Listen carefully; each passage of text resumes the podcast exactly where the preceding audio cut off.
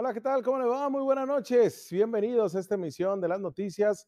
Les saluda con mucho gusto Jorge Eras y pues bueno, todo el equipo de profesionales de la comunicación que elaboramos para este esfuerzo informativo que dura, ya sabe, 120 minutos en los cuales usted pues tiene una presencia pues desde el segundo uno hasta que finalizamos y para ello ocupamos que eh, no lo haga saber a través de sus comentarios, ya sabe, a través de las diferentes plataformas en YouTube y en Facebook, y también que se dé la oportunidad de escucharnos en Spotify en, eh, en, y en Anchor a través de nuestro podcast Las Noticias con Jorge Eras. Y pues bueno, vamos dándole porque hay mucha información. Hoy miércoles está cargadito y vámonos con esta editorial que tiene que ver con la COVID-19, pero con esto que yo sé que desde algunos desde que inició el mes, otros pues desde que inició la semana, muchos desde hoy y otros tantos desde mañana están bajo la idea de festejar la Nochebuena y por supuesto la Navidad. Una Navidad diferente, por demás complicada y con una pandemia que nos invita a quedarnos a nuestra casa, en seguir con esta burbuja familiar para evitar que los contagios se vayan a incremento y con ello las hospitalizaciones y con ello las muertes. Es una Navidad que tendrá que ser diferente obligadamente. Una Nochebuena que también tendrá que vivirse totalmente diferente a la que se viven, pues, todos, cada uno de los años en los que hemos vivido y que sabemos que hay un júbilo por estar juntos, hay una emoción porque hay muchas de las familias que han gozado de esta salud y pudieran y quieren festejar un año más de vida y que en sus familias pues no les fue, este maldito virus no les arrebató a ningún miembro. Sin embargo, esto, este mensaje que la autoridad ha sido omisa en cuanto a la comunicación se refiere, pues acá nosotros el esfuerzo informativo sí se lo damos.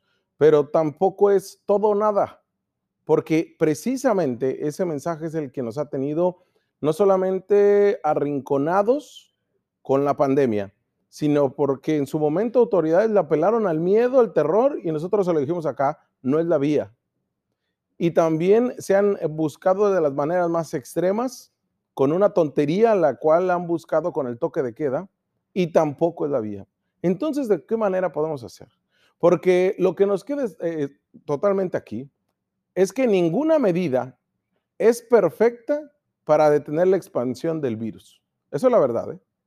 Pero, y eso se nos dijo, por ello, que desde antes de la pandemia, que es el 90% de todos, de nosotros, estaríamos contagiados. Por eso, ¿eh? porque no iba a haber esta efectividad con la que goza este virus y la propagación tan rápida, pues es impresionante. Sí, el 90% estaríamos contagiados. La mayoría sintomáticos, sí, y pacientes ambulatorios, es decir, que aquellos que sacaríamos el virus desde nuestro, de nuestro cuerpo, desde nuestra casa. Porque no hay una medida que nos haga estar 100% a salvo, ¿eh? a excepción que nadie de nuestra familia salga de casa por ningún motivo, algo a lo que se apeló durante los primeros dos meses, allá por abril y mayo, y pues obviamente vemos que no se cumplió del todo. La mejor protección, ¿cuál es? Es sumar todas y cada una de las medidas o la mayor cantidad que tenemos a nuestro alcance, desde el uso del cubrebocas y la sana distancia, hasta reducir nuestro tiempo de contacto con personas que tengan demasiada movilidad y practicarnos pruebas cada que realicemos algún encuentro con familiares. Eso que tampoco se hace.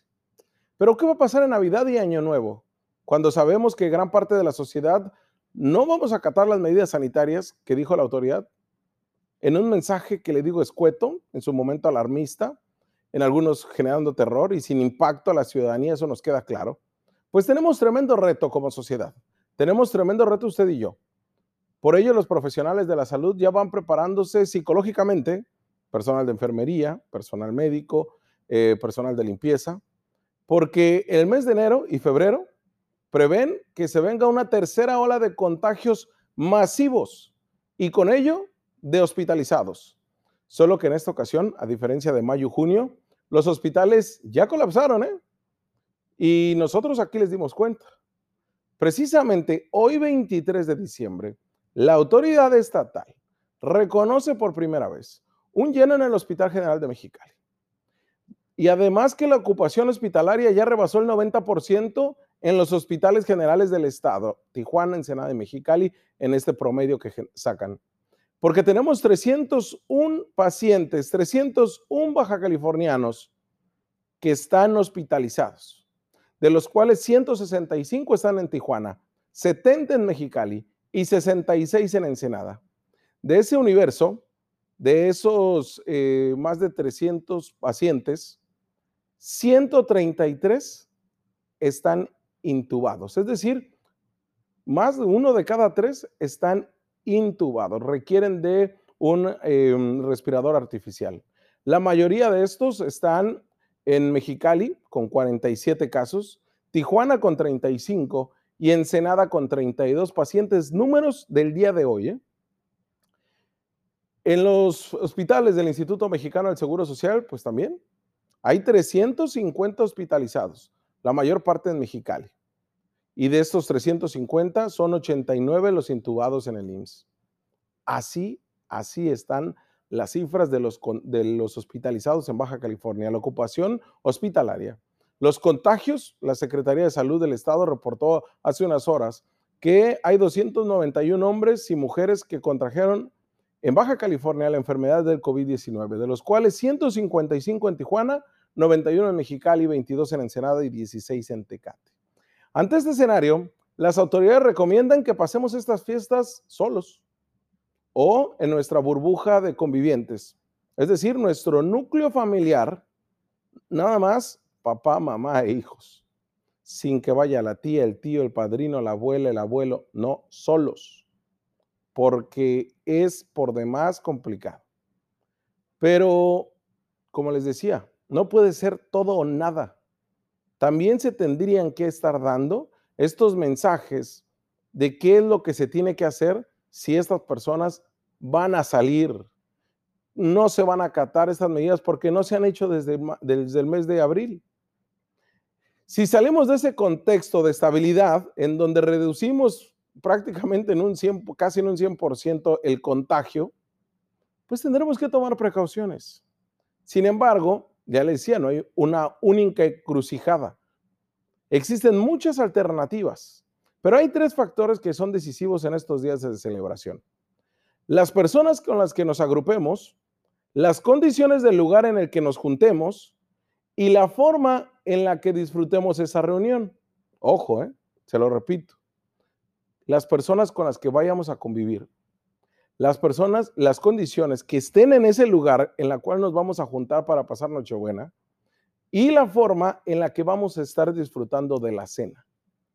Y para ello hay que atender ciertas recomendaciones que hacen autoridades de Estados Unidos, sanitarias, europeas y de México. Para minimizar las posibilidades de acudir estando infectados, pues obviamente que hay que evitar socializar antes. Eso es esencial para reducir riesgos. ¿Qué es lo que tenemos que cuidar en las reuniones de Navidad, por ejemplo? Tome nota, ¿eh? Usar cubrebocas si es que no pertenece a ese núcleo familiar, si es que usted va de visita. Tiene que usar cubrebocas en todo momento en ese lugar. Además, que la casa esté sanitizada antes y después del festejo.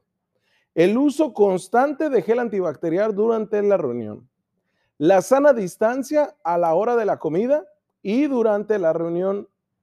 Que en el lugar donde esté tenga por mucha ventilación la casa o que sean exteriores.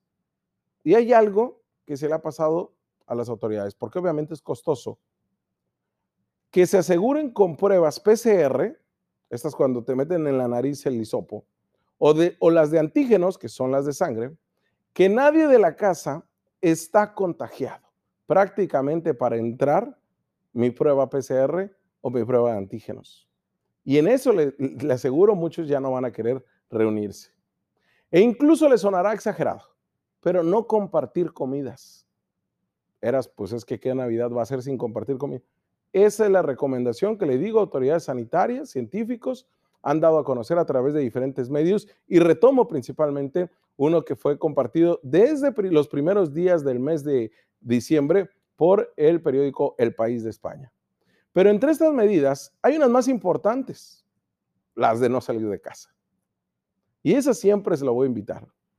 Y en la que usted conviva solamente con esto llamado como la burbuja, la burbuja navideña, perdón. La burbuja navideña, sus papás, los hijos y párale de contar. Esa es la primordial y ese es el principal. Sin embargo, de acuerdo a este reporte que les decía del país, la Navidad no es de un día, ¿eh? porque es una temporada muy larga en la que tendemos que vernos con personas que no forman parte de nuestro día a día, por lo que debemos de permanecer alerta y planificarlo como un periodo de varias semanas, incluyendo aislamientos previos y posibles cuarentenas posteriores. Y ahí sí le invito a que usted sea crítico, autocrítico con lo que está viviendo en su familia. Y si no lo previste y si no lo hiciste, pues no lo puedes hacer como mexicano de última hora. ¿eh? O sea, no puedes decirlo, es que no lo hice, era, se me olvidó, ¿no? Preverlo en noviembre y, no tomamos las medidas de una este, cuarentena previa o no tomamos todas las medidas que ahorita tú me estás diciendo, no lo hagas hoy. No te va a servir. No quieras hacer todas estas medidas que te estoy invitando, si es que te vas a reunir, no las hagas porque eso se tuvo que hacer con anterioridad. Por eso le digo, el mensaje de la autoridad falló, poco se informó y obviamente nosotros como sociedad ya no hemos querido informarnos, a excepción que sean este, teorías conspiratorias en Facebook, en Twitter o en Instagram. Pero bueno, le digo, si ya no lo hiciste, pues quédate en tu casa y no contagies absolutamente a nadie más. En, en, otras partes del mundo se apuesta por crear una burbuja social para todas las festividades. En su caso, en Reino Unido, por ejemplo, abarcan cinco días. En España le han apostado hasta el 6 de enero, ¿eh? donde tengas esas cuarentenas y las recomendaciones. Las recomendaciones que planteamos acá siguen siendo necesarias, pero el riesgo se va a multiplicar de forma notable con en cada encuentro que realices y con cada invitado que tengas en tu casa o que acudas de una casa como se acostumbra el mexicano, ¿no? El 24 con mi mamá y el 31 con mi suegra. Eso déjeme decirle, ya no se puede hacer. Porque debes de asumir que si te vas a reunir tendría que ser en una sola ocasión, pero habiendo tomado todas estas medidas. Porque al compartir alimentos y bebida se corre el riesgo de transmitir la enfermedad. Ni las ensaladas, ni las famosas papitas, este, los cacahuates, los snacks, ni las salsas, ni los aderezos, ni ningún acompañamiento en el centro de mesa que pueda convertirse en vector de contagio. Y esas son algunas de las recomendaciones, pero hay otras también. No música fuerte para evitar gritar entre las personas. Mantener la distancia al estar sentados. Ventilación continua. Ustedes dirán que por qué doy estas medidas. Pues porque se debe de proporcionar orientación para gestionar el riesgo de celebraciones, de modo que las personas pudieron haber planificado prácticas más seguras. Si no lo hiciste, quédate en tu casa y no salgas a contagiar a nadie. Y así lo defienden Jorgeras, ¿eh? científicos que en contraposición a limitarse a decir que no se celebre nada, ¿no? Pero se debería hacer un planteamiento de las navidades porque va de más allá del todo o nada. La probabilidad de infección durante estas fiestas se considera muy alto, tanto para la población general como para las personas médicamente vulnerables y las personas diabéticas, las personas con hipertensión y en esto se recomienda, obviamente, eh, encapsularse en nuestra casa.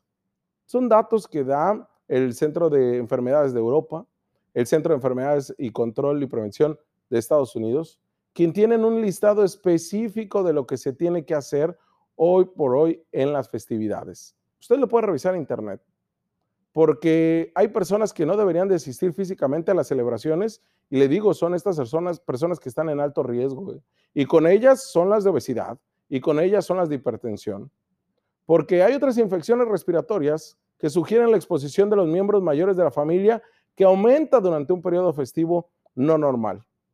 La situación, de verdad, lo invito a que analice, a que reflexione y a que tome todas las medidas que le acabo de decir, porque a causa de la pandemia, la mayoría de los aeropuertos en América Latina cerraron de manera momentánea, pero hoy por hoy muchos están abiertos y no se están tomando las medidas que pudieran ser las más correspondientes a estas festividades.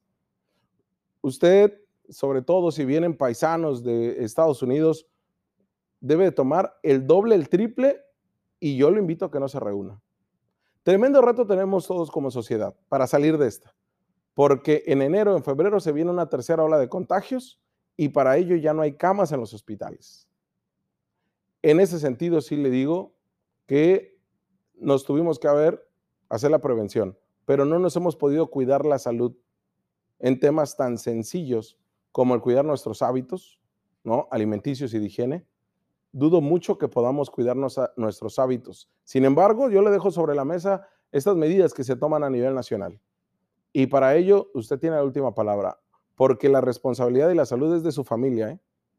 Y queremos seguir contándonos todos en la mesa para las demás festividades que vienen durante los próximos años. Pero esta tiene que ser totalmente diferente. Nosotros vamos a una pausa comercial y volvemos porque tenemos más análisis como este.